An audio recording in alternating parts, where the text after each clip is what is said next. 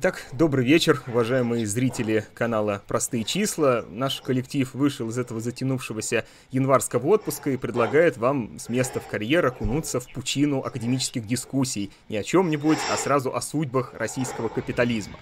Сегодня для обсуждения этой важной, на мой взгляд, э, темы как с теоретической, так и с практической точки зрения я пригласил э, известного эксперта по э, истории России 20 века, кандидата исторических наук, доцента Удмурского государственного университета Наталью Николаевну Бармину. Добрый вечер, Наталья Николаевна. Добрый вечер всем. А, пожалуйста, уважаемые зрители, э, дайте э, какую-то обратную связь о качестве картинки и звука. Э, по-моему, в этот раз все должно быть в порядке, но на всякий случай делайте дайте нам какой-то комментарий. Итак, по традиции мы работать будем в течение приблизительно двух академических часов. Первые 45 минут мы с Натальей Николаевной посвятим э, беседе на тему, которая была заявлена в качестве основной для сегодняшней трансляции. Э, пожалуйста, в ходе нашей дискуссии высылайте вопросы гости, э, на которые мы будем отвечать во второй части нашей беседы. Для того, чтобы наш модератор не пропустил вопрос и он был мне адресован вовремя, пожалуйста, пишите заглавными буквами слово «вопрос» перед своим сообщением. Так, э, все ли нормально? Э, все ли в порядке с микрофоном? Да, Наталья Николаевна просит вас сделать да? чуть-чуть микрофон потише, если это Микрофон возможно. чуть-чуть потише. Микрофон потише чуть-чуть. Так. Здесь, да? Смотрите. Сейчас, сейчас, секундочку, мы под, подстроим чуть-чуть потише микрофон. Так, смотрите. Так, ну, как на мой взгляд, стало угу. лучше. Ну, э, возможно, угу. я э, попрошу вас еще угу. что-то поправить в ходе нашего разговора. Да-да. Итак, э, в двух словах э, о том, угу. как я э, познакомился с Натальей Николаевной. Угу. Ну, э, впервые я э, увидел замечательные лекции на канале Стрела ТВ, наверное, в прошлом году. И могу сказать, что вот с тех пор, как впервые я посмотрел лекцию Натальи Николаевны об индустриализации и коллективизации в Советском Союзе, она входит в мой личный топ э, российских историков наряду с Алексеем Исаевым, Егором Яковлевым и другими нашими известными коллегами. Лекция действительно чрезвычайно интересная. Я уже заметил, что многие зрители э, нашего стрима узнали вас и являются вашими постоянными представителями вашей постоянной аудитории. Но для тех, кто Наталью Николаевну видит впервые, пожалуйста, переходите по ссылке, которая указана э, под э, окном нашей трансляции. Подписывайтесь на канал Стрела ТВ, тем более коллектив этого канала помогает нам сегодня в организации беседы. Э, итак, Наталья Николаевна, э, мы сегодня с вами заявили тему о теоретическом споре народников и марксистов э, применительно к судьбам российского капитализма. Ну, о марксистах наша аудитория наслышана хорошо, мы постоянно обращаемся к теоретическому наследию как Маркса, так и марксистов эпохи империализма, так и современных последователей этой важной и фундаментальной политэкономической школы. А вот о народниках как-то разговор у нас еще не заходил. Пожалуйста, в двух словах напомните нам о том, кто такие народники, какие идеи лежали в основе народнического движения в России. И напомните, пожалуйста, об основных представителях этого направления, чтобы в дальнейшем наша дискуссия носила более предметный характер. Основателями народнического движения в России можно считать Александра Ивановича Герцена, который разработал свою теорию крестьянского или общинного социализма. Эту идею продолжил Чернышевский, написавший специальную работу против философских предубеждений против общинного землевладения. Ну, а затем у нас появляется такая блистательная плеяда народников в лице эм, Лаврова Петра Лавровича, а, в лице Ткачева, в лице Бакунина, который был, конечно, анархистом, но народничество предполагало анархистские элементы. А вот где-то затем, после бурного периода конца 70-х, начала 80-х годов, в России появляются так называемые либеральные или легальные народники. Это Николай Константинович Михайловский, это Николай Францевич Даниэльсон, это Василий Павлович Воронцов, Сергей Николаевич Кривенко, ну и еще довольно довольно большая плеяда. Вообще народническая система взглядов в то время фактически доминировала в такой прогрессивной передовой русской интеллигенции. А, вот что касается российских народников, то, наверное, еще из школьного курса истории мне больше всего запал в память Воронцов, ну и плюс ко всему он всплывает mm-hmm. еще и в советской историографии в таком критическом ключе. И э, известно всем э, целый ряд работ Ленина, посвященных спорам с народниками, и, наверное, главным вопросом, по которому Ленин спорил, ну, в том числе с Воронцовым, мне почему-то вот именно его фамилия mm-hmm. всплывает как главного оппонента Ленина, заключалась в том, что народники в общем смысле э, полагали, э, ну, основывались на концепции такого неподражательного пути э, развития хозяйства российского, о том, что движение по капиталистическому пути для нашей страны невозможно, и в этой связи они вступали вот в фундаментальное противоречие с марксистами, которые видели Россию таким же звеном, хоть и слабым звеном, но звеном цепи э, вот истории капиталистического способа производства. И значит, все, что происходит на Западе, все когда-то придет и к нам. Можно ли к этому сводить идеи народников, или это более широкая э, такая теоретическая доктрина? Ну, на самом деле в народничестве было несколько течений, в том числе были народники, которые действительно были такими очень глубокими самобытниками и считали, что в России все идет совершенно вот не так, как на Западе. Вообще, в основном народники принимали концепцию универсального пути. Но тут очень важно иметь в виду, что экономические взгляды народников очень сильно зависели от их взглядов философских и социологических. А народничество можно еще по-другому назвать а, такой м, субъективной социологией. То есть это были люди, которые считали, что ключевую роль в истории играет отдельная личность, субъективный фактор. Причем не каждый человек, а исключительно отдельные люди, которые сумели, ну, что называется, дойти до определенного уровня э, критического осознания той действительности, в которой они живут. Вот э, исторические зам... за... За... письма Лаврова, э, книга, в которой была обоснована вот такая теория критически мыслящей личности – и своего рода таким ну, классом, слоем критически мыслящих личностей народники считали интеллигенцию. Поэтому они отводили особую роль именно русской интеллигенции в процессах преобразования российского общества. Что касается капитализма, то как таковой капитализм они не отрицали. Более того, они были во многом большими поклонниками Маркса, но, будучи поклонниками Маркса, они исходили изначально из того, что идеи Маркса к России практически неприменимы. Вот это очень интересный вопрос о применимости э, идей Маркса к России, потому что Маркс ведь в течение своей жизни ну, несколько изменил позицию и вообще с, э, концепции исторического материализма и роли России в мировой истории. Ну, в частности, известные письма Веры Засулич, переписка в которой Маркс, по сути дела, согласился со многими положениями русского народничества, утверждая, что России совершенно не обязательно идти по, по варварскому пути западного мира через обезземеливание крестьян, превращение их в нищих бесправных пролетариев, а можно можно дойти до социализма, минуя эту фазу. Э, так вот, э, как вы полагаете, а вообще насколько принципиальны различия между Марксом и народниками, если мы э, рассматриваем вот период начала 20 века? В чем было главное зерно спора, которое перенеслось уже на российскую почву? К началу 20 века спор был уже фактически проигран народниками, потому что главная суть спора заключалась в том, будет в России развиваться или не будет в России развиваться капитализм.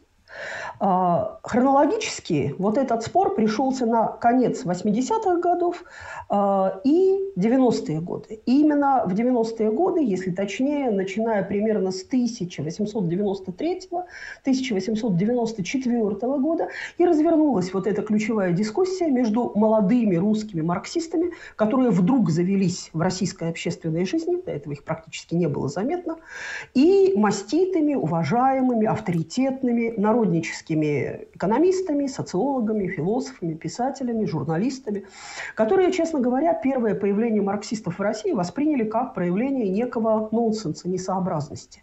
Они считали, что это вот какие-то юношеские молодежные заблуждения. И, кстати, пытались побивать русских марксистов тем же самым Марксом ссылаясь как раз вот на те письма Маркса, на письмо Маркса к Николаю Константиновичу Михайловскому – где тот, в общем, выражал надежды, что Россия сможет миновать вот эту вот самую болезненную, самую тяжелую стадию капитализма.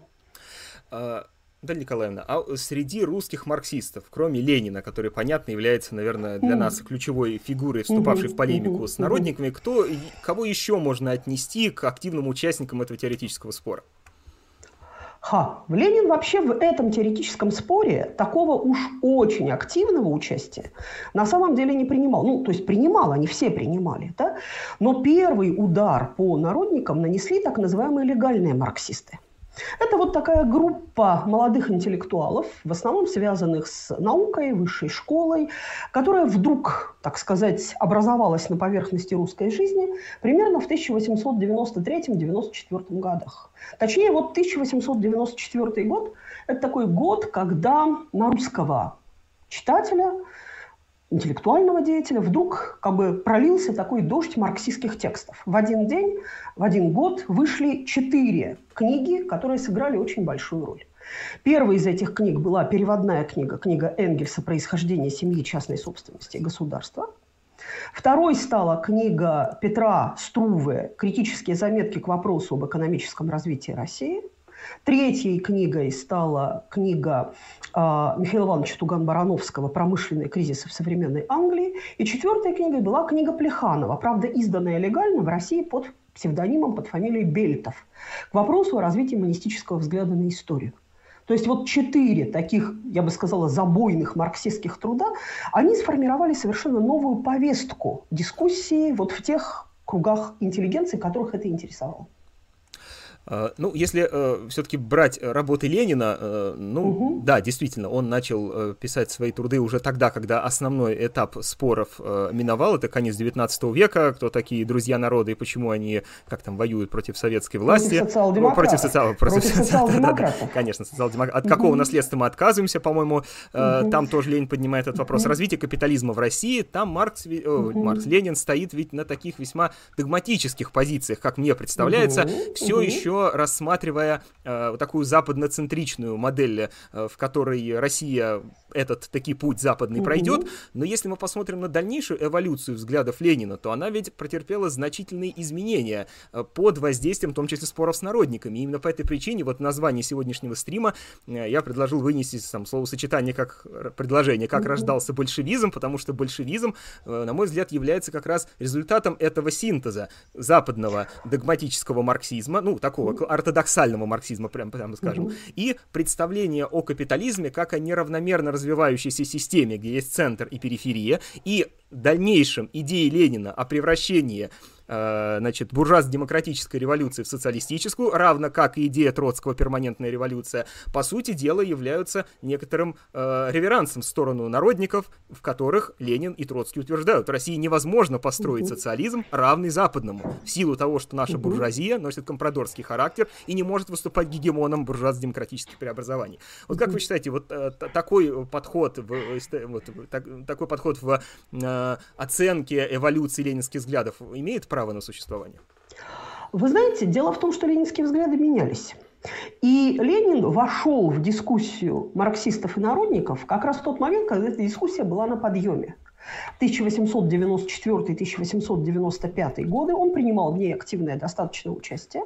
И причем его позиция, она, в общем, весьма и весьма интересна. Я бы вообще хотела обратить внимание на то, что позиция русских марксистов на предмет возможности или невозможности развития капитализма, то есть народники считали, что невозможно, она зависела еще от одной очень интересной вещи – от момента, который сейчас не всегда, не все помнят, хотя экономисты, историки экономической мысли помнить должны. Дело в том, что в конце XIX века в экономической теории европейской и российской в частности, была очень популярна так называемая теория третьих лиц в потреблении. Эта теория исходила из того, что для успешного развития капитализма Помимо тех социальных групп, которые непосредственно включены в процесс капиталистического производства, ну, то есть, образно говоря, предпринимателей, буржуазии, наемных работников, пролетариев, должны быть некие третьи лица, некие социальные группы, которые сами непосредственно в капиталистическом производстве не участвуют, но могут быть потребителями продукта капиталистического производства. При отсутствии таких третьих лиц, по мнению сторонников этой теории, развитие капитализма становилось невозможным. То есть как бы схлопывалась вот та социальная ниша, которая обеспечивала потребление капиталистического продукта. Да, это очень интересный момент, и непременно к нему нужно будет вернуться в, в контексте развития этих идей уже в э, постленинскую эпоху. Э, ну, пока у меня есть еще такой к вам важный вопрос. А все ли марксисты российские вступали в спор с народниками? Мне представляется, что градус противоречия он менялся в зависимости от того, к какому крылу социал-демократии русской принадлежал тот или иной интеллектуал. Ну, нет, на самом деле вот в конце 90-х, начале двух нулевых годов, там, 1900-х годов, да, э, фактически вся марксистская вот эта вот э, интеллектуальная община, так скажем, да, находившаяся в России, за рубежом, в столице, в провинции, она вся стояла примерно на одних и тех же позициях. Они стояли на позициях критики народничества, причем народничество они критиковали поблочно. Там было несколько ключевых позиций, по которым они это народничество критиковали. Первая позиция – это была позиция чисто философская или историосовская. То есть народники были субъективисты и считали, что движение истории зависит от взглядов, воли, убеждений отдельного человека или групп таких критически мыслящих личностей. Поэтому народники делали в конце XIX века очень большую ставку на изменение общественного мнения, на формирование позиции правительства, которая бы способствовала развитию так называемого народного производства в противовес капиталистическому производству. Вот тут надо сказать, что была такая очень серьезная ошибка у народников. Народники очень узко понимали само понятие капитализм. Не так, как марксисты. Не по Марксу они его понимали. Для народников капитализм сводился только к крупной промышленной э, индустрии, фабрике, к системе банковской, да?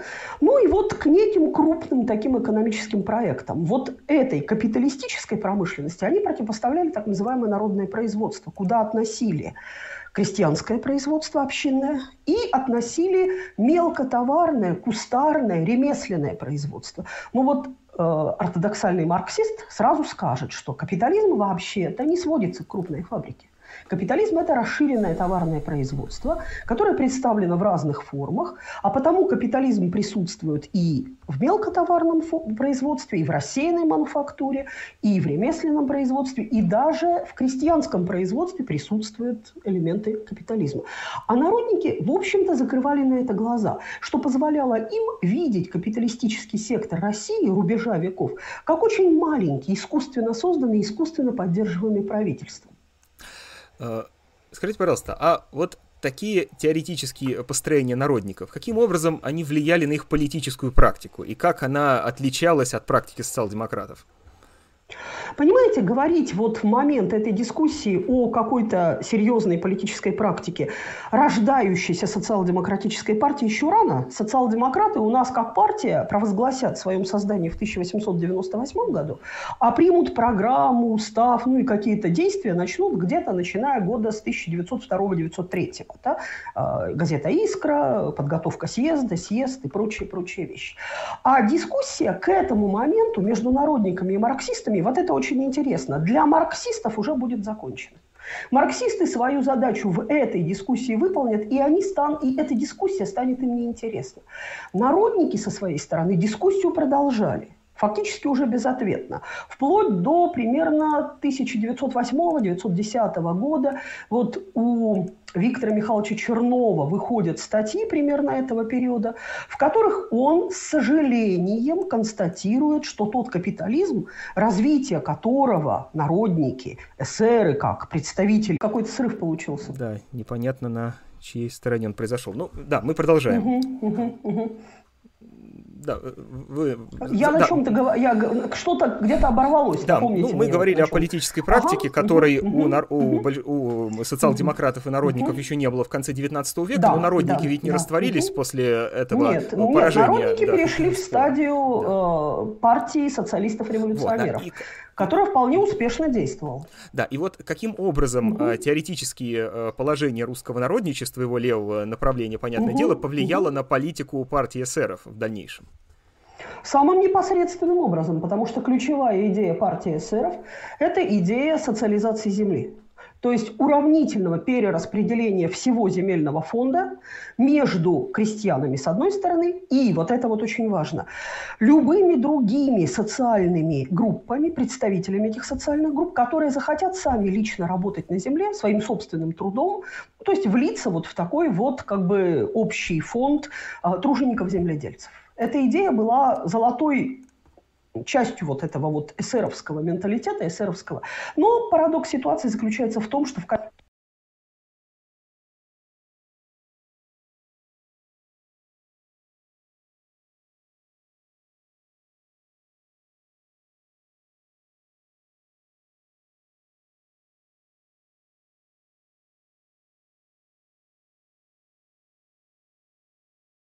Так, э, да, мы продолжаем. Да. Так, на чем мы с вами остановились? Да, на, мы на, говорили на эсерах, о том, да. что да, эсеры – программа социализации земли, а, которая предполагала уравнительное перераспределение земли между всеми, кто хотел работать на земле непосредственно сам. А, что выполнил, в общем-то, декрет о земле, написанный Лениным. Парадокс. Да. да, вот э, интересный такой вопрос. Э, действительно, э, дискуссии между, угу. большеви... между социал-демократами, между марксистами угу. и народниками в основном к началу 20 угу. века закончились, но они продолжились в иной форме. Ведь на самом деле внутри самого марксистского движения идеи народничества были некоторыми теоретиками приняты и подняты на щит. Я имею в виду в первую очередь Розу Люксембург, которая, по сути дела, продолжила вот это теоретическое наследие народников. Вы вспомнили сегодня про идею третьего третьих лиц в потреблении. Угу. Это политэконом Томас Мальтус, э, который, ну, еще так заблуждался относительно угу. того, что капитализм не способен порождать э, собственный спрос, и действительно нужны угу. генералы, э, чиновники, разного рода социальные паразиты для того, чтобы обеспечивать потребление всего произведенного продукта. На что Ленин возражал, что капитализм сам может создавать себе внутренний спрос. Так вот, основываясь на этом положении Мальтуса и добавляя туда идею Смита о пределах капиталистического развития, развития, угу. о пределах углубления разделения труда, а как известно, а, а, этот самый Адам Смит утверждал, что по мере углубления разделения труда на каждом, на каждом следующем этапе возрастают риски для производителя, и тем самым в конечном счете невозможно будет организовать какое-либо планирование, поскольку ну, э, прогнозирование производства, поскольку в конечном счете э, фактор нестабильности будет слишком высок, и капиталистическое производство разрушится, достигнув какого-то критического уровня разделения труда. Так вот, в этом случае Роза Люксембург сделала вывод о том, что совмещая эти две теории, можно сказать, что у капитализма есть какие-то э, естественные границы его роста, э, и возникла идея об автоматическом крахе капитализма, который, достигнув этих пределов, сам по себе развалится.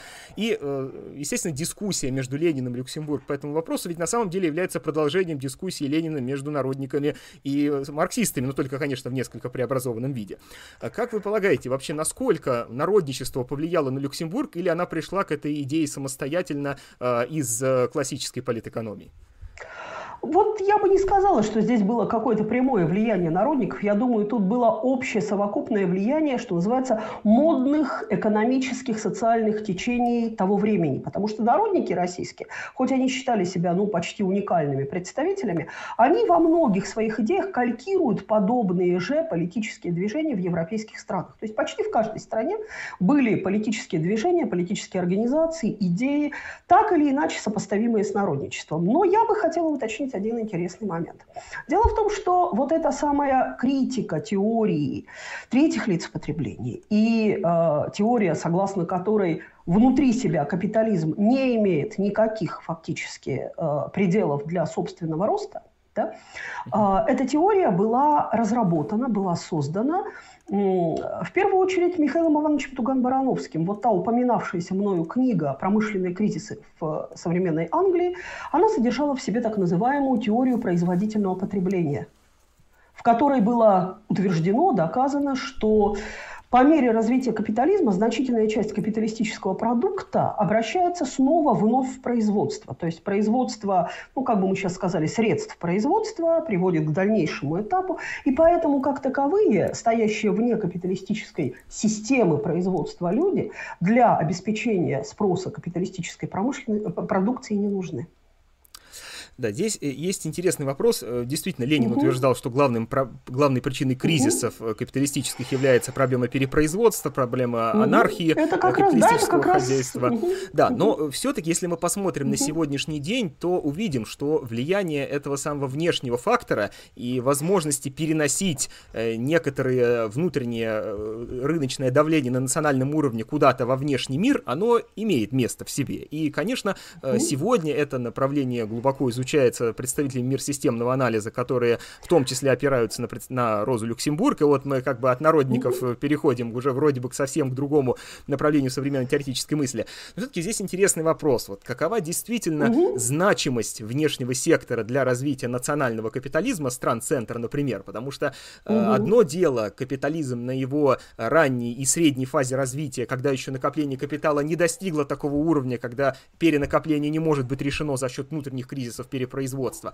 И другое дело современный капитализм, когда для утилизации этого перенакопленного капитала, этого излишка, капитализм расширяет финансовый сектор через финансовые спекуляции, через э, финансовый рынок, аккумулируя из, перенакопленный капитал, использует страны периферии для вывоза капитала и в качестве рынков сбыта для собственных товаров. Так вот, в этом случае вопрос.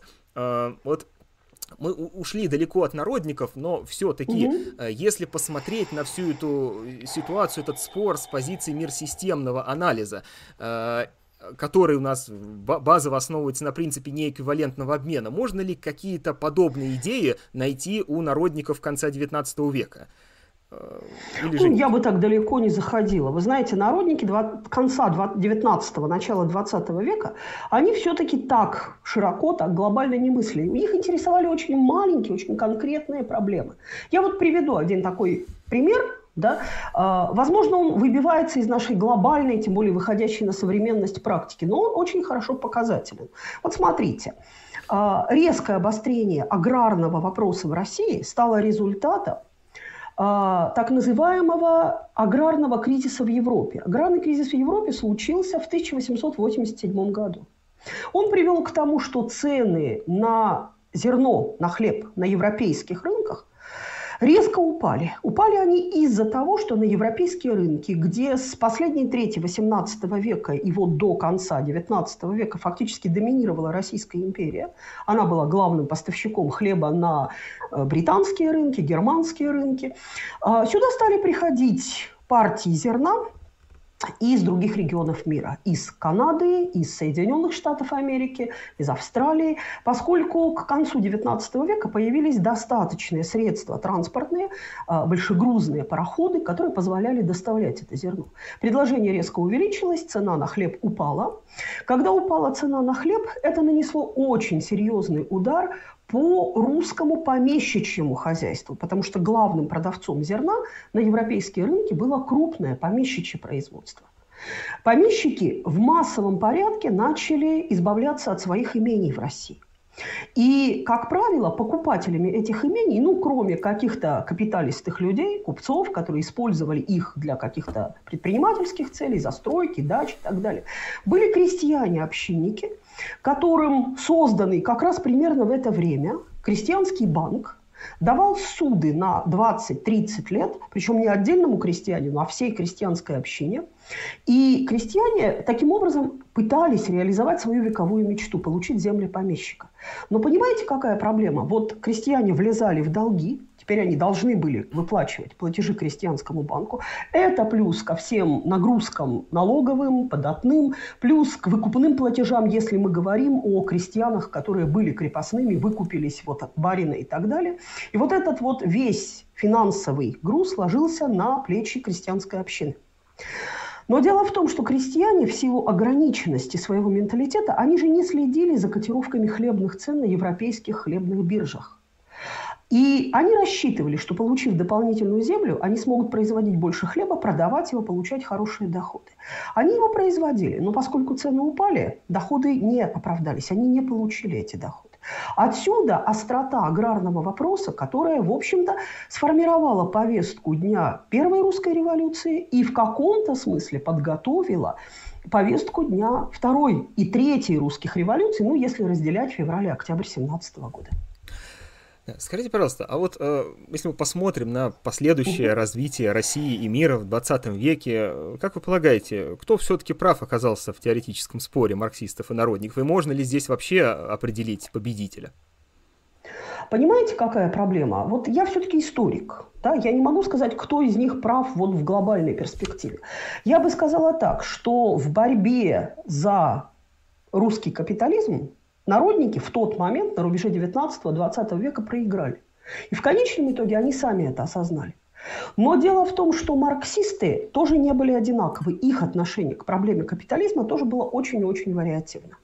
Начиная с того потока европейской социал-демократии, который пошел за Бернштейном и отверг теорию глобального краха капиталистического, да, вот эту Цузамен Брухс теории, да, которая у э, Карла Маркса там присутствует. И они выдвинули идею о том, что капитализм путем реформ, улучшения положения трудящихся. Во-первых, может избегать крупных социальных кризисов и катаклизм. Во-вторых, может расширять вот этот самый слой людей, которые будут покупать товары капиталистического производства, а, до людей, которые придерживались довольно радикальных взглядов, я имею в виду левое крыло социал-демократизма, в том числе русского социал-демократизма, людей, которые стояли на позициях моментального демонтажа капитализма, а, ну, фактически насильственным способом. То есть вот тех экономистов, которые рисовали экономическую политику большевиков в первые годы после, первые месяцы даже после их прихода к власти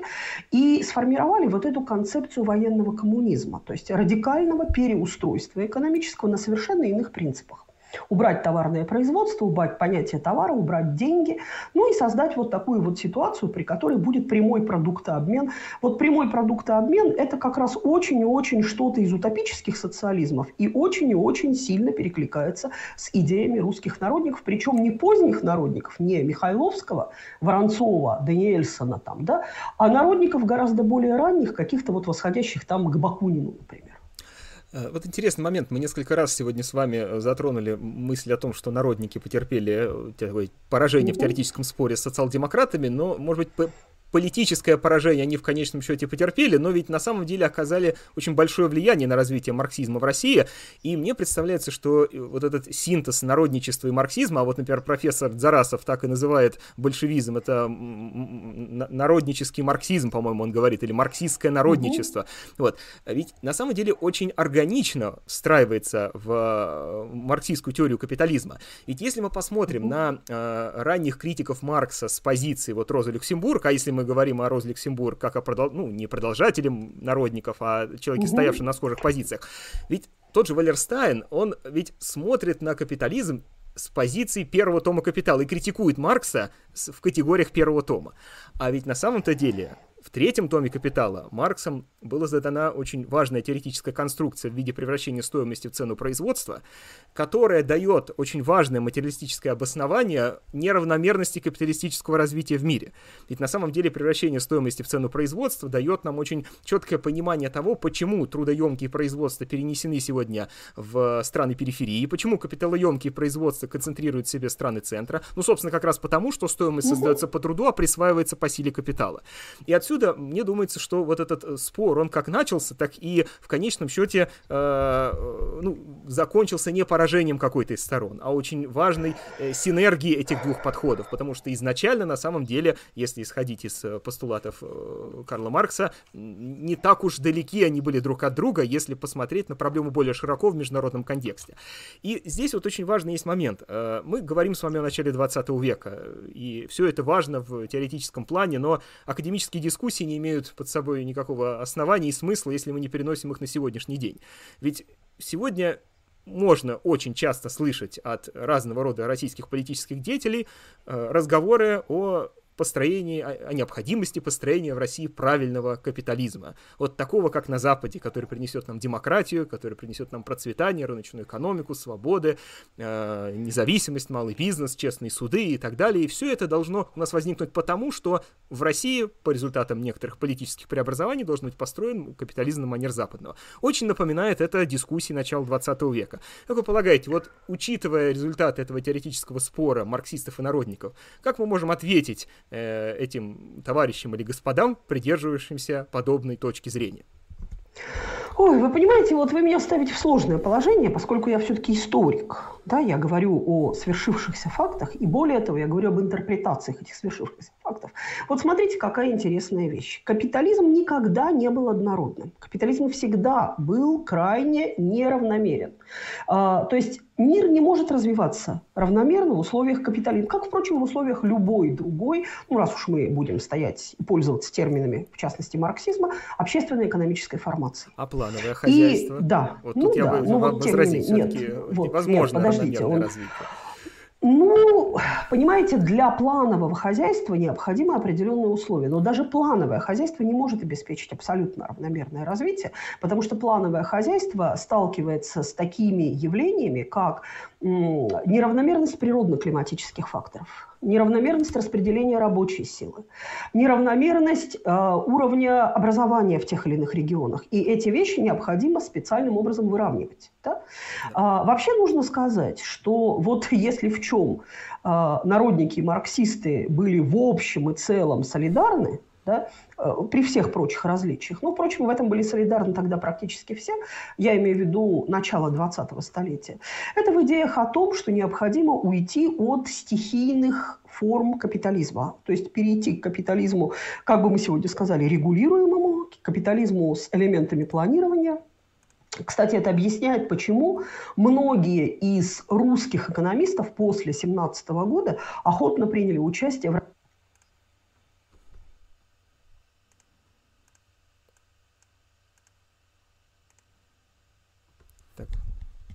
Наталья Николаевна, мы вас не слышим.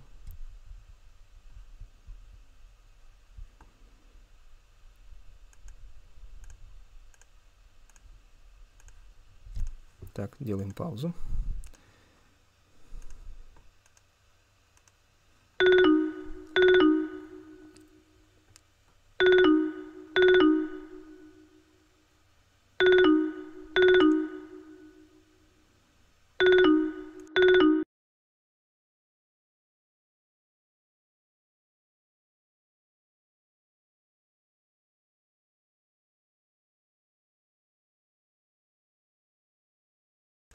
Мы пытаемся восстановить связь с Натальей Николаевной. Видимо, проблемы с интернетом на ее стороне возникли.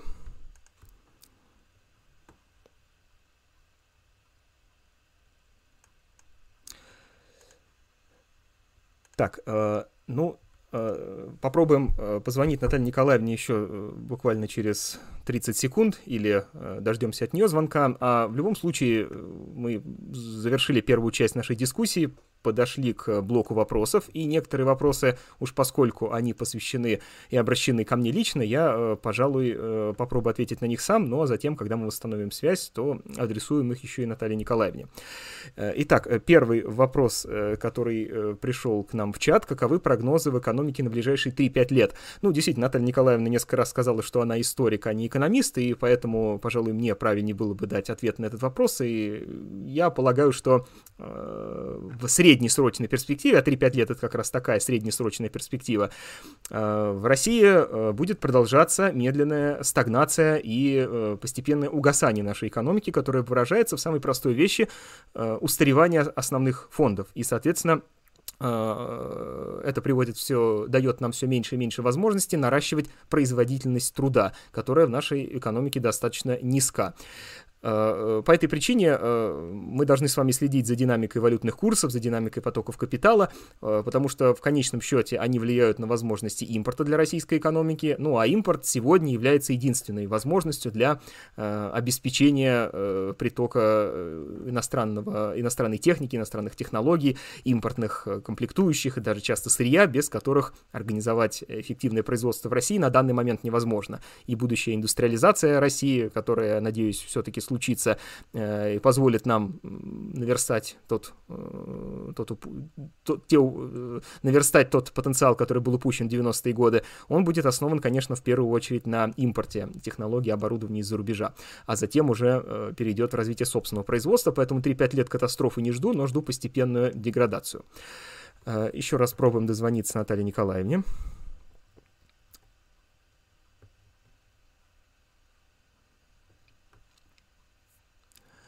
Да, Наталья Николаевна, вы пропали. Тут да? случился какой-то сбой, мы куда-то выпали, поэтому нам пришлось вернуться немножко, а, да. Да, Наталья угу. Николаевна, ну мы с вами э, да. первую часть нашей передачи, да, наверное, да. можно считать ее завершенной. Мы обсудили основные вопросы, уже при, пришло угу. много вопросов в чат, угу. и первый из них да, был посвящен давайте. экономической тематике. Я уже дал на него ответ, угу. пока мы пытались установить связь об экономических прогнозах на ближайшие 3-5 лет для России. Ну, может быть, вы хотели бы что-то добавить в этом отношении? Нет, я не буду здесь никаких прогнозов высказывать. Вы знаете, у меня ментальность ведь не в будущее ориентирована, а в прошлое. Ну, все-таки историю мы для того изучаем, чтобы искать там какие-то подсказки подсказки. Да. Ну, э, помогите нам хотя бы определить э, какие-то маяки, какие-то ориентиры, э, вот основываясь в том числе на споре между марксистами и народниками, какую пользу понимание этого спора и эволюции взглядов русских марксистов может принести нам сегодня в нашей политической действительности? Ну, на мой взгляд, во-первых, мы должны понять, что такое русский марксизм как таковой. Вообще, на самом деле мы должны понять, что такое марксизм как таковой весь, потому что вокруг истории, вокруг содержания марксистских идей за прошедшие сто с копейками лет появилось очень много мифологических вещей. То есть, во-первых, есть такая тенденция очень выхолачивать марксистскую идеологию, марксистскую теорию, в том числе русский марксизм у нас ведь фактически свели только к отдельным персонажам, а он гораздо богаче. Там очень большое количество людей, чьи идеи, труды оказались фактически не востребованы. Сегодня их надо изучать. Во-вторых, как мне представляется, мы должны посмотреть, как с точки зрения именно марксистской теории можно объяснить те процессы, которые мы переживаем в сегодняшнем глобальном мире. А мне кажется, что здесь будет очень большое эвристическое поле для открытий. Так, хорошо. Э, следующий вопрос обращен лично к вам. Э, считаете да? ли вы себя марксистом? Да, конечно. Я себя всегда своим студентам представляю как марксиста сознательного. Поскольку я худо-бедно читала классиков марксизма, нет, я не скажу, что я прочитала все собрание сочинений Маркса и Энгельса, это будет слишком сильно. А, читала Плеханова, Ленина, читала многих других марксистов, которых обычно наши люди не читают. И, на мой взгляд, на фоне вот этой глобальной марксистской теории, которая включает экономический, социальный, а, философский, исторический, историосовский аспект, многие другие глобальные теории выглядят, ну, не буду их обижать, но все-таки как э, сельская самодеятельность. Угу. На фоне Большого театра. Да. Понятно. А, вопрос э, провокационный, но мы зачитываем все. Как угу. вы относитесь к Михаилу Васильевичу Попову и его идеям, как вот марксисту-ленинцу, кем он себя именует? Ну, как вам сказать, спокойно. Мне кажется, что раз уж мы дожили до той стадии, когда в нашей стране можно выдвигать разные теории, да, а, люди могут их выдвигать, мы должны, можем их читать, но спокойно отношусь. Я уже ко многим вещам отношусь спокойно.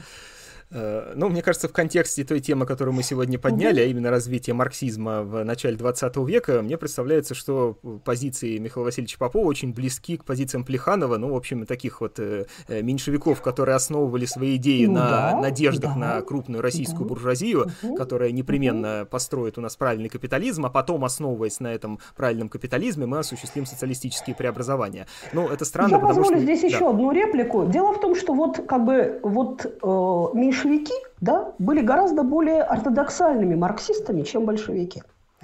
А, и они вообще-то не видели в России возможности перехода к социализму как в стране, которая это сделает первой. То есть они считали, что социализм сначала должен появиться в тех странах, где развитие капитализма зашло гораздо дальше. То есть они ждали социализма в Великобритании, во Франции, в Бельгии, не будем забывать такую замечательную страну, в Германии, может быть. Да? А Россия в их представлении должна уже была прийти к социализму значительно позже.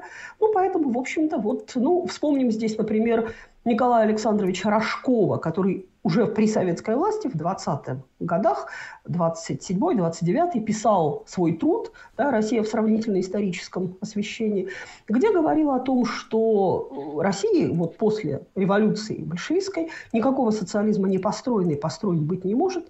Мы можем строить капитализм очень специфический, как бы готовить его, а к социализму придут другие страны, а мы пойдем вслед за ними. Большевики так ортодоксальны не были.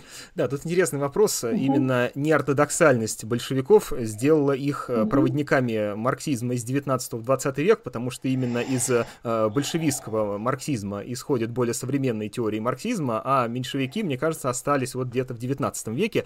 И, кстати, интересно, что вот как мне пришла аналогия э, в голову, если Михаил Васильевич Попов выразитель там плехановского направления меньшевизма, то, например, Геннадий Андреевич Зюганов — это мартовский такой э, потому что он как раз вот за малый бизнес, там среднее предпринимательство, то есть, да, там крупный капитал компрадорский, но мы раз, будем развивать капитализм за счет малых форм хозяйствования. Это вот тоже какие-то параллели а, Вот привести. это скорее тогда не мартовское, а скорее как раз народническое. Будем развивать народное производство в противовес неправильной капиталистической крупной промышленности. Да, но ведь и Мартов э, стоял на том, что развивать капитализм вот западного образца можно за счет развития малого бизнеса, ну, малого предпринимательства, понятно, малых форм хозяйства. Э, да, ну, понятно.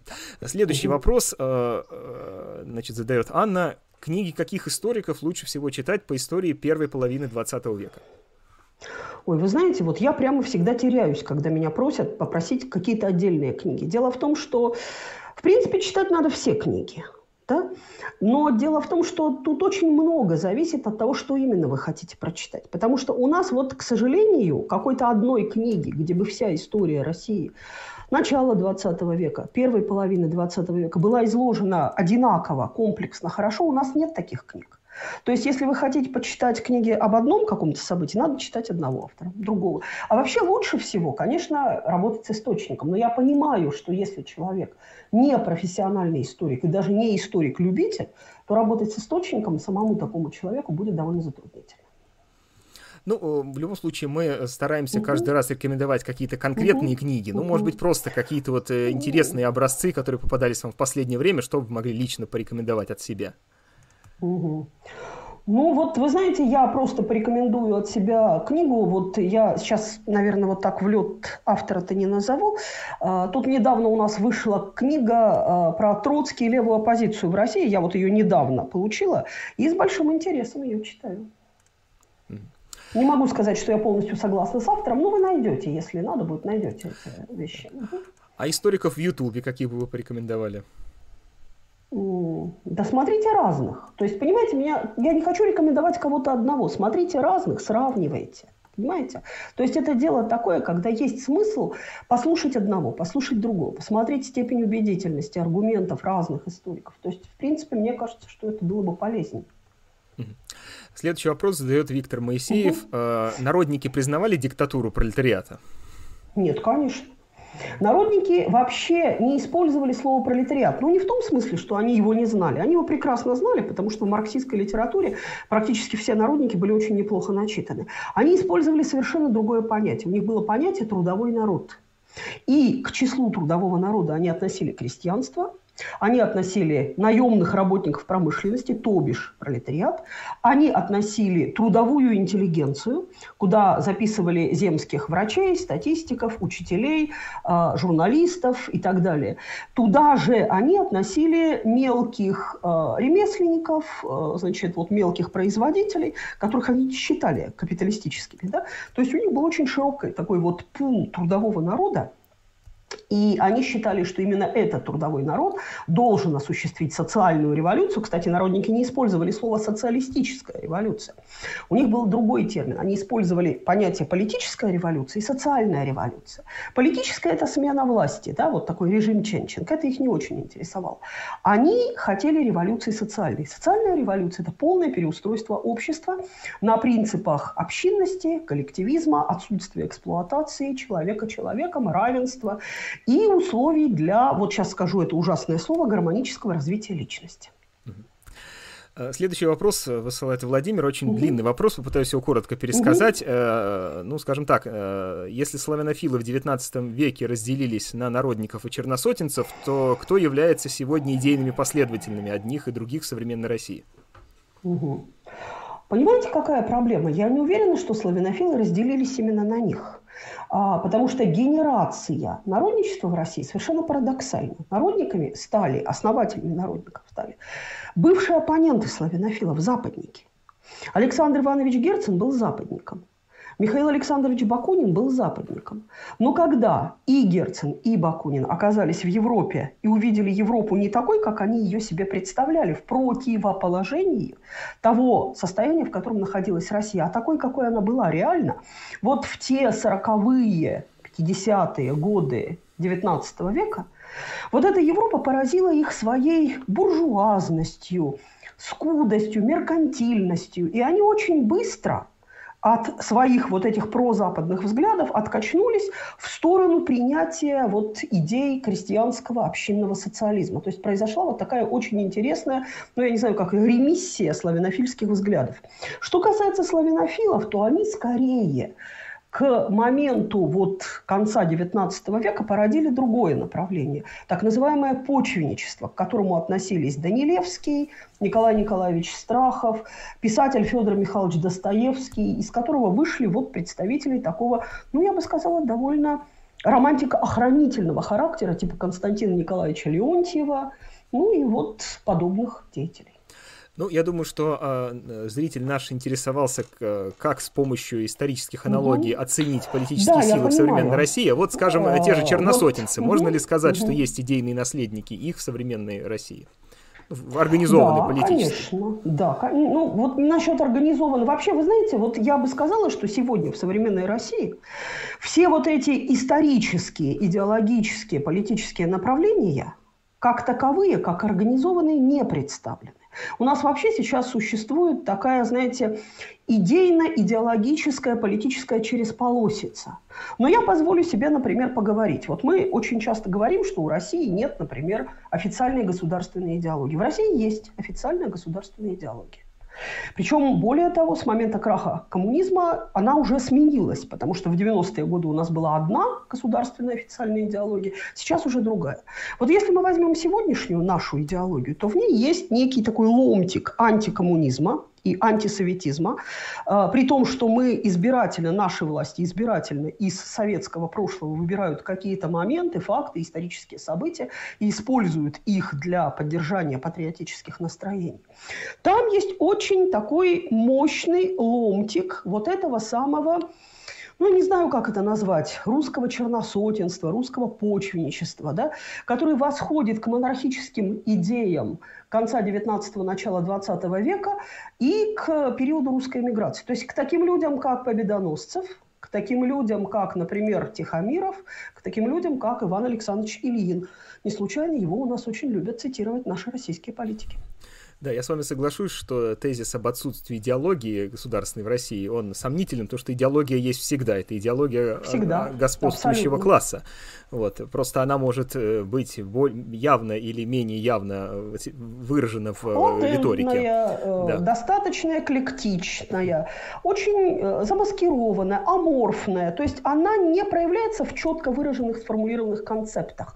Она проявляется в символике, в каких-то э, особенностях словоупотребления, что тоже очень интересно. Ну, то есть, если вы Октябрьскую революцию называете переворотом, то это уже что-то о вас говорит.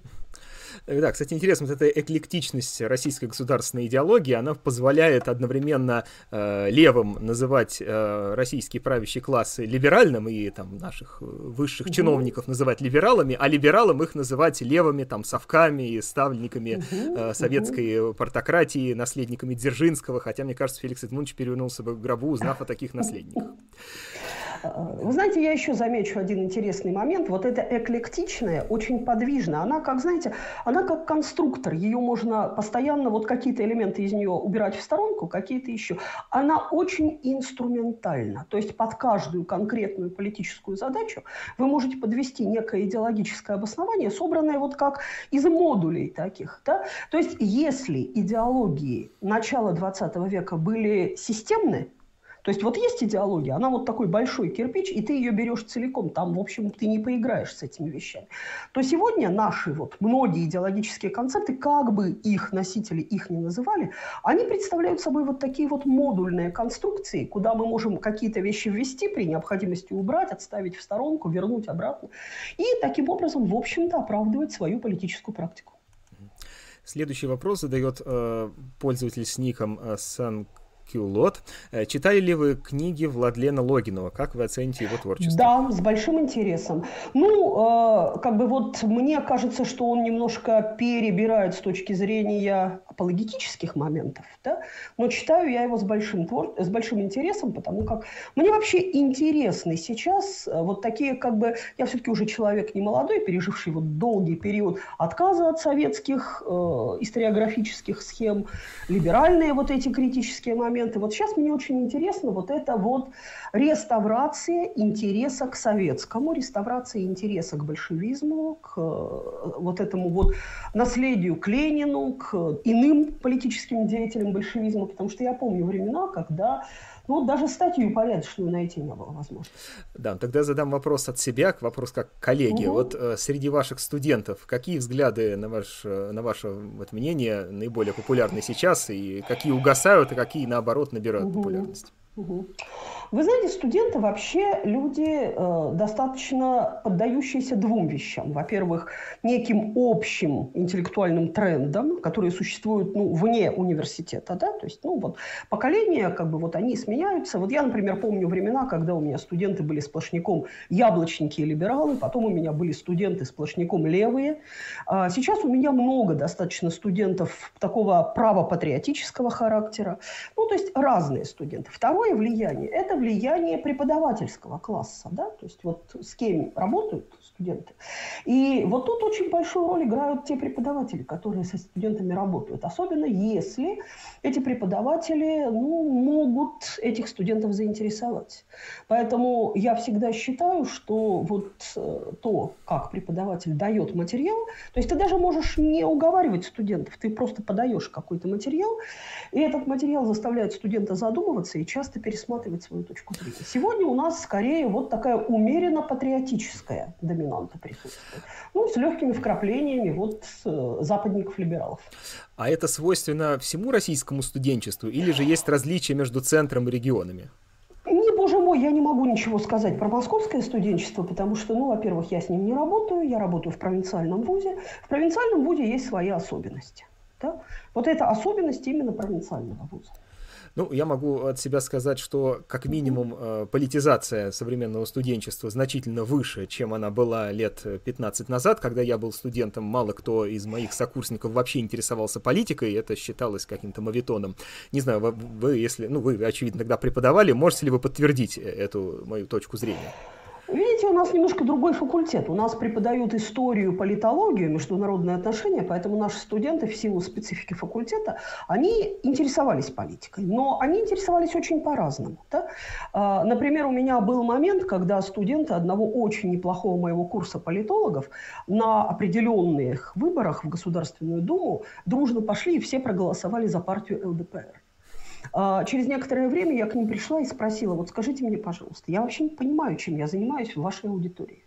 То есть я вам читаю лекции, мы с вами разбираем какие-то моменты. А вы потом идете на выборы и голосуете за ЛДПР. Вы объясните мне, пожалуйста, почему? Они мне ответили очень просто. Они сказали, так он прикольный. Понимаете, вот, ну вот что я могу сделать, если студенты голосуют, потому что он прикольный? Да, это, конечно, даже не знаешь, как и прокомментировать. Но... Вот. да, но... Не, ну им, им было стыдно, им было стыдно, честно признаюсь. То есть они проголосовали, но потом им было стыдно. Да, ну, если посмотреть, кстати, на опросы, которые проводят разные социологические службы, то наблюдается резкий всплеск интереса студенчества к левым идеям. Я могу сказать и по своей да, работе тоже. Да, Очень много да. ко мне обращается студентов, э, желающих заниматься научной работой в рамках марксистской угу. политэкономии, просто выступить научным руководителем. Мне уже просто не хватает времени, поскольку там уже набирается, знаете, такая целая академическая группа из студентов угу. из разных вузов, разных курсов, которые ко мне обращаются по электронной почте и просят э, заняться с ними этой работой но и в целом интерес к левым идеям велик, ну, очевидно, в силу кризиса капитализма, который не был преодолен с 2008 года, но интересно такое явление, как либертарианство, которое тоже э, значительно популярнее, чем было, например, 10 лет назад. Э, наблюдается ли вот что-то подобное, интерес к таким направлениям вот в региональных вузах? Да, крайней мере, у вас. левые идеи у нас тоже достаточно популярны. Молодые люди интересуются историей революционного движения. У нас же специфический факультет, то есть мы же ретроспективно направлены, да, актуальными левыми, то есть современными левыми партиями. И либертарианцы у нас тоже появились. Я не могу сказать, что они хорошо в этом движении разбираются. А, во всяком случае, мои разговоры со студентами показывали, что в большинстве случаев у них очень романтизированное представление о либертарианстве. Да? Но, по крайней мере, студенты, которые а, провозглашают себя сторонниками либертарианских идей, у нас есть.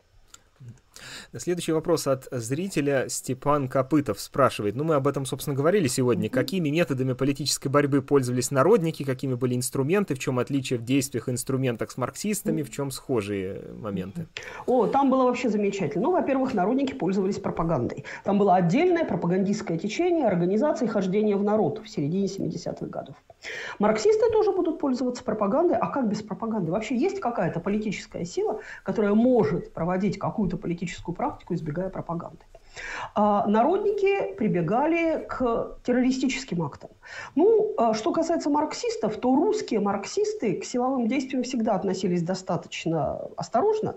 А, к террору как таковому, особенно индивидуальному террору, они всегда подходили крайне негативно, просто в силу различий. Марксисты – объективисты, они считают, что от одной конкретной личности ничего не зависит. Народники – субъективисты. Они считают, что убить одного царя или одного премьер-министра – это, в общем, очень сильно повлиять на ход исторического процесса. Это разные совершенно историосовские модели, да, историосовские концепции. А, но, тем не менее, э, социал-демократы, как вы помните, в 1907 году э, на лондонском пятом съезде полностью запретили террор, но этому способствовал целый ряд моментов, включая разволочение Азова. Ну и третья форма, вот это вот как раз очень интересная. Э, народники фактически создали концепцию тайной партии, секретной партии, законспирированной политической организации «Народная воля». А, и если мы возьмем книгу Ленина «Что делать?», то его концепция партии нового типа – это же такая двухэтажная партия, в которой есть вот эта вот тайная организация профессиональных революционеров – и есть система периферийных вот этих вот партийных ячеек. А, в случае каких-то репрессивных действий периферийные ячейки могут пострадать, но вот это вот ядро партии, оно, в общем-то, в принципе, хорошо выживает в таких условиях. Да, кстати, интересный вопрос, применительно даже к сегодняшней политической практике. Mm. Возможно, некоторые элементы народничества э, проявляются в идеологии российских либералов, ну, таких социал-либералов, которые всю ответственность за проблемы российского капитализма сваливают на конкретных чиновников и полагают, что достаточно сменить представителя нашей буржуазии в правящем классе, в политической элите, так тут же мы решим все проблемы, накопленные в нашей стране. Я думаю, вот сегодня события, происходящие на улицах Москвы, как раз являются иллюстрацией такой политической наивности. Я думаю, не только Москвы. Да, не только Москвы, там, да, уже задержания были в разных регионах. Кстати, несмотря на это, нас смотрят с вами сегодня немало людей в прямом эфире, значит, для кого-то академические дискуссии оказались более предпочтительными. Мне кажется, что люди, которые интересуются той проблематикой, которую мы обсуждаем, вряд ли пойдут под теми лозунгами и в тех параметрах протестовать на площадь просто потому, что они понимают э, тот уровень манипулятивности, который при этом присутствует, да, и, в общем-то, понимаете, выходить на площадь есть смысл тогда, когда вы на площади отстаиваете свои коренные, жизненные, кровные интересы. В первую очередь интересы, связанные с экономическими социальными параметрами, иными какими-то моментами, но те, которые задевают вас. Нельзя выходить на площадь, отстаивая, ну что отстаивая? Отстаивая все хорошее от всего плохого. То есть, понимаете, некая вот, некоторая инфантилизация российской политической культуры проявляется вот в подобных действиях, какие мы наблюдаем сегодня. Следующий вопрос задает пользователь с ником Тита. Э, как продвигается книга про Петра Струве? Видимо, ваш давнишний... Ой, очень плохо продвигается, честно скажу, потому что ну, у меня очень сложные отношения с Петром Струве. Петр Струве, наверное, этого не знает, ему легче жить. Сейчас а вышла книга Модеста Колерова о Петре Струве. Я вот тут вот взялась писать некий э, как бы, материал, такой, ну, как бы небольшую статейку, сравнивая взгляды Колерова и Ричарда Пайпса на Струве. Да? То есть, ну, есть старая монография Пайпса – двухтомник про Струве. Вот, ну, туда еще нужно добавить пару-тройку работ. О Струве не очень много написано. Но у меня-то видение Петра Бергардовича иное, и поэтому я, когда читаю сейчас Колерова, у меня, ну, как бы сказать, я, я веду заочный спор с авторами этих работ. С Пайпсом я уже давно поспорила, теперь я спорю с Колеровым. Ну, и, в общем-то, процесс идет с трудом, с большим. А может быть, э, какие-то из своих э, фундаментальных работ вы могли бы порекомендовать аудитории? Ой, вы знаете, я человек не очень активно пишущий. То есть вот я прекрасно знаю, что правильному человеку надо писать книги, да, но я люблю говорить. То есть мне нравится общение с живой аудиторией. Поэтому каждый раз, когда мне хочется писать, какие, как, когда мне говорят, что нужно писать какие-то книги, я понимаю, что у меня это не очень хорошо э, получается. Поэтому я в основном ограничивалась статьями в разных таких вот изданиях. Э, статьи у меня в основном касаются раннего русского марксизма. Они печатались в некоторых журналах, ну вот в частности у нас есть такой вестник Удмуртского университета, там, правда, уже давненькая такая статья была посвящена, это как раз вот к спорам нашим о раннем русском марксизме, э, такому сюжету очень специфическому э, отражению истории раннего марксизма в документах личного происхождения. Переписка, дневники и так далее. Если кому-то будет интересно о том, какие люди стояли у первых шагов русского социал-демократического движения, можете почитать эту статью. Она, правда, академическая и написана таким довольно... Ну, вы знаете, каким языком пишутся академические статьи. Ну, да. А, следующий вопрос задает Александр Федоров. Правда ли, что перед октябрем партия большевиков была малочисленна? Ну, сравнительно с чем малочисленно. А, к счастью для нас, у большевиков была достаточно жесткая система партийного членства.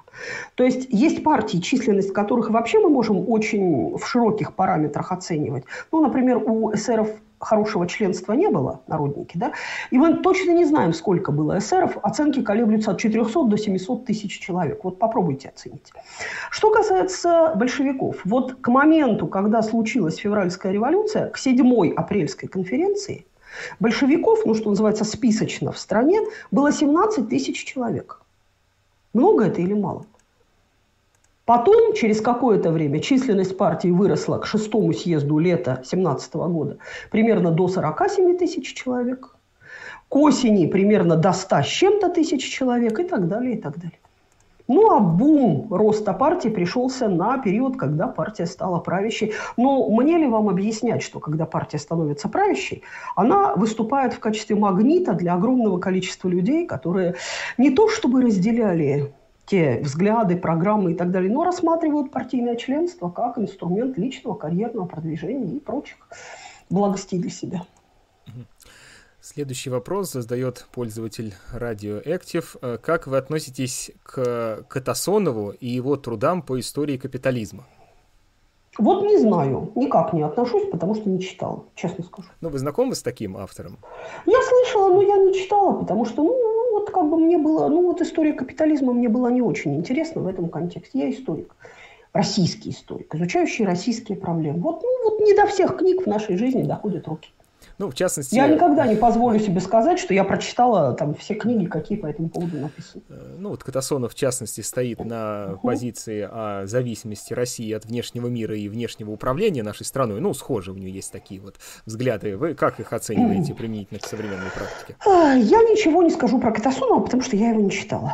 Но, э, вы знаете, вот как историк я постоянно сталкиваюсь с такой особенностью исторического восприятия, которую я для себя, никого не хочу обидеть, называю элементом параноидального мышления и теории заговоров. Это очень увлекательная вещь, то есть очень интересно изучать те или иные события с точки зрения того, что есть где-то некие люди, которые всеми этими событиями из некого тайного центра дирижируют, управляют нашей жизнью, манипулируют нами. К сожалению, как историк, я к подобным теориям отношусь с очень и очень высокой долей скептицизма. Кстати, вот э, раз уж мы заговорили о персоналиях, вот сейчас я попытался угу. быстро в Гугле найти, но вот не смог. Угу. Помнится мне э, выступление одного профессора МГУ, по-моему, даже зав кафедры одной из кафедр, принадлежащих к историческому факультету. Ну, буквально он сказал следующее, что выражает весьма популярную ныне точку зрения, что история, вообще говоря, ну вот процесс исторического развития, угу. это череда субъективных явлений, а объективный угу. фактор играет очень малую роль. И таким образом он там приводит какие-то отдельные примеры в истории. Ну вот, скажем, убили бы Ленина в 1917 угу, году, угу, то и не было бы угу. в России ни революции, ни э, угу. Советского Союза, ни э, тех дальнейших проти- э, политических угу. событий, которые произошли в, в мире и в нашей стране. Э, но мне представляется, что если человек с, с таких позиций исходит, то э, он вообще отрицает э, право истории претендовать на роль науки потому что э, лишаются каких-то закономерностей э, исторические тексты, то есть это просто описание окружающей действительности, нынешней или прошедшей. Но все-таки, на ваш взгляд, история — это наука или нет? Конечно, наука. Причем, как говорил один мой хороший знакомый, история наука точная, в отличие от математики. Интересно, поясните, пожалуйста, эту мысль. Ну, понимаете, в истории всегда было некое событие. Это событие, оно, э, как бы сказать, оно не изомерно, оно случилось. Вот оно имело место быть. Как бы мы к этому событию не относились с вами, мы ничего не можем сделать. Мы не можем сделать это событие не бывшим. Мы можем его замолчать, мы можем исказить его суть, мы можем интерпретировать его разными способами, но событие само по себе неизменно – История существует как минимум в двух измерениях, на самом деле их больше. Первое – это событийный ряд, то есть то, что свершилось, и то, что не может быть отменено, изменено, у чего нет уже вариаций. Понимаете, когда оно свершилось, оно уже свершилось. И второе, история существует как система интерпретаций. Интерпретации очень и очень зависят от интерпретатора. А, историю как рассказ, как нарратив, как книгу пишут люди живые. Это не богодухновенный текст, поэтому пишут это люди с убеждениями, с определенными особенностями воспитания, происхождения, книжек, прочитанных в детстве, сказок, рассказанных бабушками и мамами, особенностей личностного жизненного опыта, семейных, баек, которые рассказывались. И все это вместе влияет на то, как вы те или иные события описываете, подаете, оцениваете. И, к сожалению, вот эта рассказанная история, да, она очень вариативна. Вот она иногда у людей создает впечатление того, что она очень субъективна. Да, она очень субъективна, это так. Но мы всегда должны иметь это в виду. Поэтому для историка очень важно, во-первых, о каком событии идет речь, во-вторых, кто об этом событии рассказывает, с какой целью и кому. Э, ну, мне кажется, как раз вот главным признаком истории как науки является то, что она занимается поиском закономерностей, причинно-следственных связей. А если мы отрицаем наличие этих связей, то значит мы отказываем истории в праве называться наукой. Но это, конечно, подход сомнительный. Просто это, это как раз угу. говорят сторонники такого, э, знаете, самые радикальные противники исторического материализма, такие идеалисты. Ну, понимаете, субъективизм как раз исходит из того, что вот, ну, как бы субъективизм исходит из того, что некий исторический персонаж, ну, условный Ленин, да, действует в пространстве, во времени совершенно спорадическим, спонтанным образом, то есть своевольно, да? То есть его действия никем ничем не э, определены, ничем никем не детерминированы. Но это не так, потому что Ленин – человек определенной эпохи, определенного происхождения, определенного воспитания, и действует он не самостоятельно, он действует под влиянием тех факторов, которые сформировали эту личность. Предположим, как говорят некоторые товарищи, что вот с Лениным что-то произошло в детстве, ну, в конце концов, у него был старший брат, который умер в детстве, да, все могло случиться. Вот. А, что бы это поменяло в истории российского государства? Ну, поменялись бы фамилии, поменялись бы имена, появился бы какой-то другой человек, поменялись бы какие-то частности, потому что Ленин очень яркая личность, очень сильно повлиявший на те или иные события. Но, образно говоря, был бы другой Ленин, был бы другой человек на этом месте, был бы другой создатель партии. Возможно, партия была бы немного иная, но она выполняла бы те же самые задачи, отражала бы те же самые интересы. То есть, э, вот, знаете, я сошлюсь на две книги художественные. А, одна из них – это книга известного британского актера, писателя Стивена Фрая. А, по-моему, она называется «Как писать историю» как раз посвящена вот проблеме. И вторая книга – это книга французского автора Шмидта, называется «Другая судьба». Обе книги посвящены проблеме Гитлера – Обе книги исходят из того, что при определенных обстоятельствах Гитлера бы не случилось, и вся история человечества пошла бы по-другому. Ну, я как сознательный марксист считаю, что э, вариации были возможны, но стержневое развитие событий было бы безальтернативным. Я с вами полностью согласен в этом вопросе. А, следующий вопрос задает а, Вадим Пальцев. В выступлениях Натальи Николаевны о Второй мировой войне было утверждение, что английская разведка еще в августе знала о планах Германии напасть на Польшу. Где можно найти подтверждение данному факту? На самом деле в очень большом количестве документов, источников и материалов, которые сейчас опубликованы.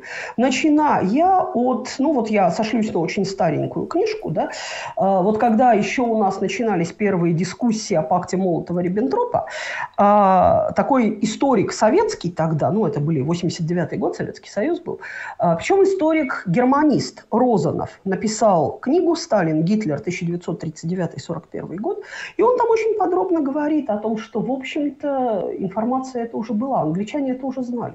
Но, понимаете, иметь информацию у разведки о том, что какие-то планы прорабатываются и готовятся, это не значит точно знать, как пойдут дальнейшие события. Образно говоря, если бы британцы, например, с французами преодолели некоторые внутренние проблемы своих идеологических заблуждений и так далее, и согласились на подписание вот такого серьезного обязывающего договора с Советским Союзом, а, возможно, планы нападения на Польшу остались бы в архивах, и сегодня бы их изучали историки, как, например, сегодня историки изучают, например, знаменитый план, который под, по, по приказу Черчилля разрабатывали в конце Второй мировой войны, операции «Немыслимая», о нападении совместно союзников с э, остатками вермахта на Советский Союз. План был. Да. А, кстати, э, документальные подтверждения этого плана существуют. Просто я много раз слышал э, заявления коллег из либерального лагеря о том, что это все выдумки советской пропаганды. А, британское министерство вот, по-моему, военное министерство, я боюсь сейчас соврать какое, опубликовало все материалы с этим планом операции «Немыслимая» сравнительно недавно. Это был, по-моему, 2015 год по истечении определенного периода времени, у них там сколько-то лет прошло, и материалы идут на публикацию. Следующий вопрос задает пользователь Михаил. Э, спрашивает он про Эвальда Ильенкова. Он марксист или не очень? Космология, смерть мыслящего духа, как творческий акт, э, вся хурма. В общем, ну, я ну прочитал, вообще Ильенков считался одним из самых оригинальных марксистских философов XX века. Очень неординарный человек с очень специфическими такими взглядами, но всегда считался э, действующим, работающим в рамках марксизма. Во всяком случае, в советские времена, когда он писал, и в поздние советские времена, когда его стали очень активно публиковать, обсуждать и так далее, его всегда рассматривали как представителя советской марксистской философской школы. А, следующий вопрос э, э, пользователь не подписался. Как вы относитесь к работам Стиглица? Никак. Угу. Ну, это критик неолиберализма такой, да? Да, ну никак, да. никак. Никак. Мне не интересно, я не занимаюсь этим. Хорошо. Следующий вопрос, а, э, тоже такой достаточно объемный, э, постараюсь угу. пересказать, задает его Геннадий. В одной из лекций вы подвергли сомнению существование э, секретных протоколов, прилагаемых угу. пакту Молотова-Риббентропа. Очень интересная мысль. Есть ли какие-то ну, исторические обоснования угу. или ссылки на работы, где подтверждалась бы эта точка зрения?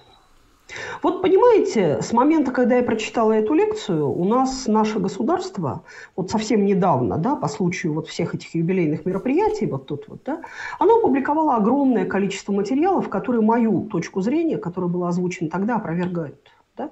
То есть подобные разработки имели место. Да. А другой вопрос, что мы не знаем, были ли они подписаны, имели ли они какое-то значение особое, или это была такая дипломатическая, политическая игра, да, что тоже не исключено. Но э, вот э, я, как бы сказать, я, я, я в тот момент высказывала эту точку зрения, анализируя тот комплекс информации, который был тогда доступен. Сейчас появилась новая. Значит, придется иначе на это смотреть.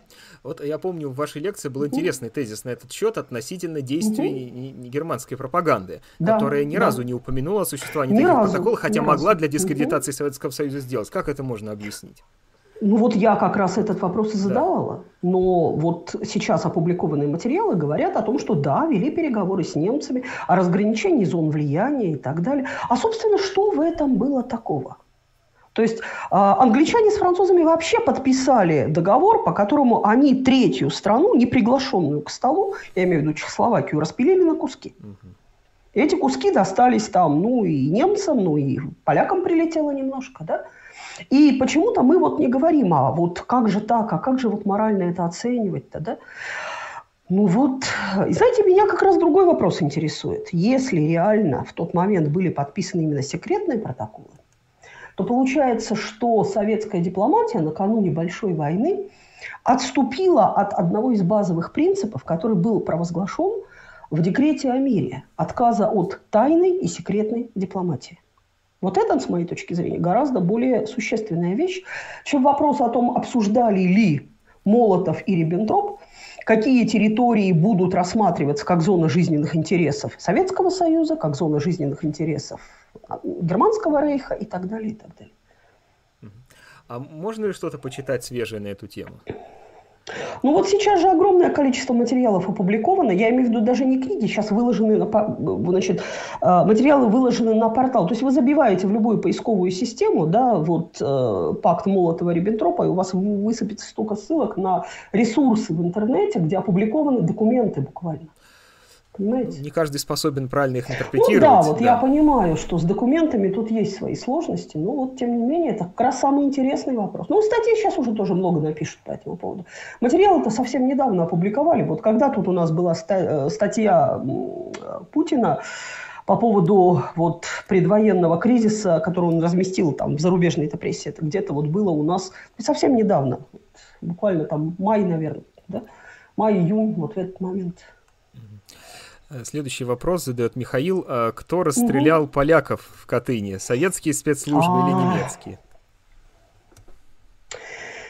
Для того, чтобы ответить на этот вопрос строго с точки зрения науки, необходимо провести, как я полагаю, две работы. Первая – необходимая эксгумация с последующей очень серьезной работой да, а, по останкам, сколько их там, какие там будут сопроводительные материалы, ну, то есть одежда, знаки различия, а, бытовые предметы, монеты, возможно, еще что-то и так далее. И второе, необходима очень большая работа в архивах.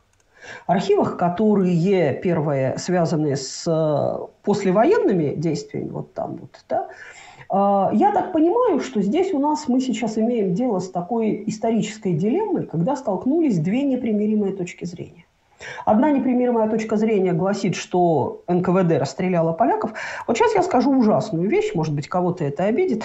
Я не склонна слишком сильно идеализировать вот до абсолютного такого оправдания действия советского НКВД. У советского НКВД были основания некоторых из деятелей польской армии и так далее, а, приговорить и расстрелять, учитывая, какие отношения были в период советско-польских войн, какое количество красноармейцев сгинуло бесследно в плену в Польше после этих этой советско-польской войны начала 20-х годов, учитывая степень враждебности Польши по отношению к Советскому Союзу, ну и там были основания для этого. А другой вопрос, что Опять же, э, вторая точка зрения гласит, что это была исключительно вот такая пропагандистская акция, которая представляла собой, ну, чистой воды фальсификацию. Понимаете, я не могу сейчас сказать однозначно, что это собой представляло. Другой вопрос, что, как я понимаю, Сейчас этот исторический прецедент будет очень активно использоваться самыми разными политическими силами. Причем не для выяснения реальных событий, которые там были. Некоторые из этих сил будут как раз стараться всеми силами препятствовать выяснению этой исторической действительности. Э, следующий вопрос задает пользователь с ником Кепка Ильича. Э, ну, вопрос, наверное, больше ко мне адресован. Какую роль в рамках современного капитализма играют криптовалюты и какую роль они будут играть при социализме? Ну, я отвечу так. Это точно я... к вам.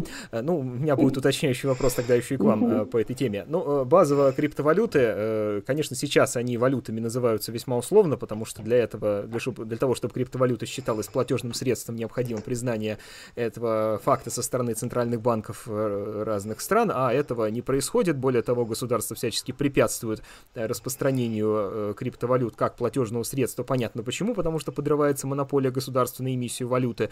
С точки зрения роли криптовалют при социализме, но это такой элемент некоторой анар... ну, а, а, а, анархичного устройства экономики, а на самом деле в этом плане коммунисты и марксисты, они с либертарианцами находят некоторые точки соприкосновения в этом вопросе, поскольку рассматривают роль государства как продукт классового общества марксисты, а либертарианцы также выступают против государственного гнета, так что где-то в далекой перспективе светлого будущего мы будем жить без государства, как в марксистском, так и в либертарианском понимании.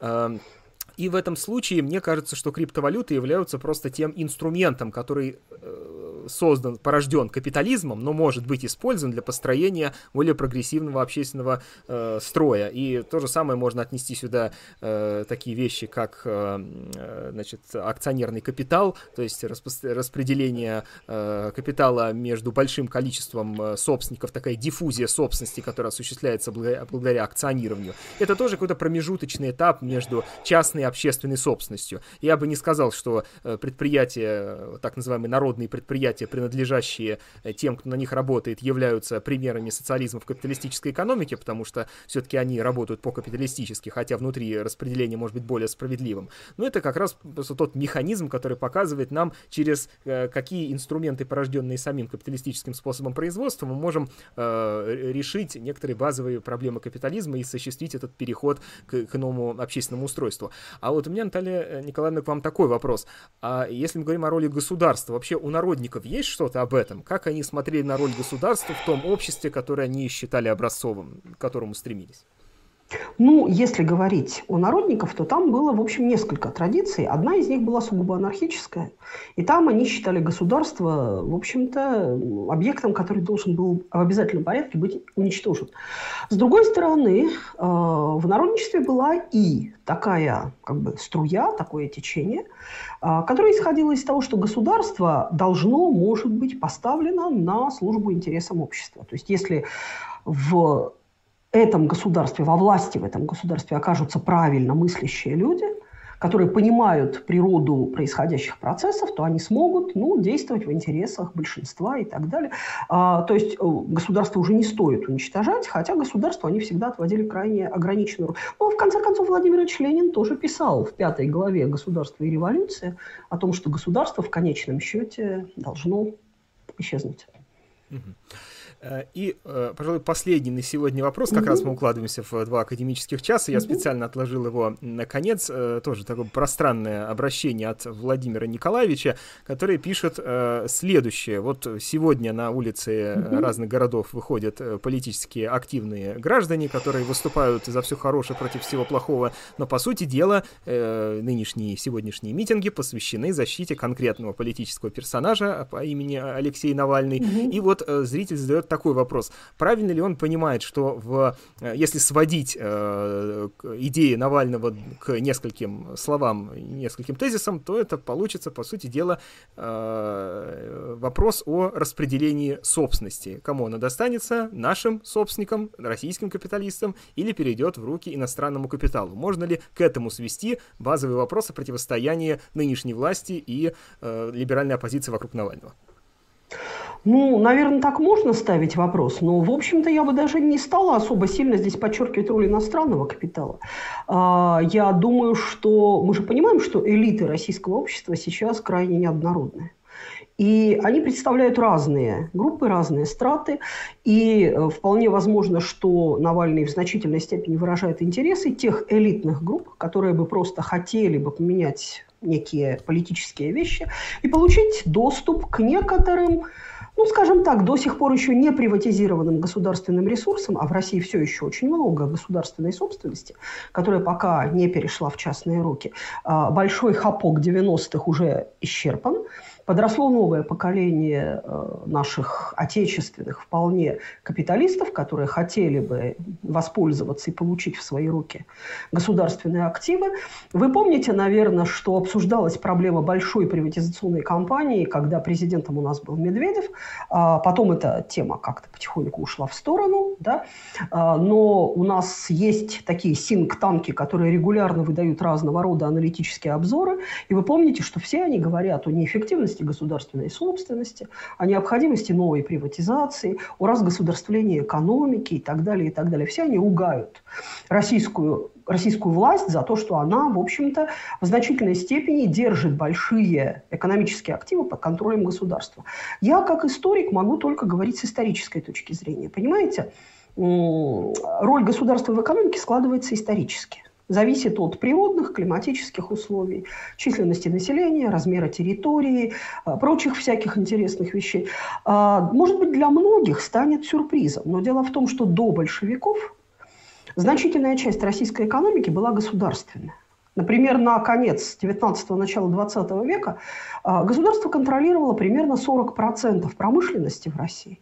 Но даже уходя дальше вглубь, мы обнаружим, что во времена Ивана Грозного значительная часть производства в стране да, тоже была под контролем государства. Потому что государство в России всегда было не только политическим институтом, но и еще очень и очень крупным собственником, промышленником и предпринимателем.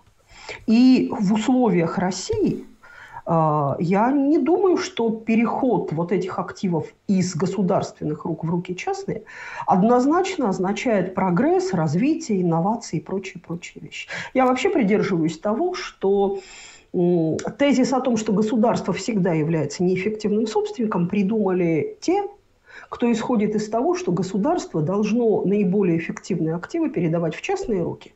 Знаете, вот знаменитый тезис о приватизации доходов и национализации убытков. Да. Совершенно верно.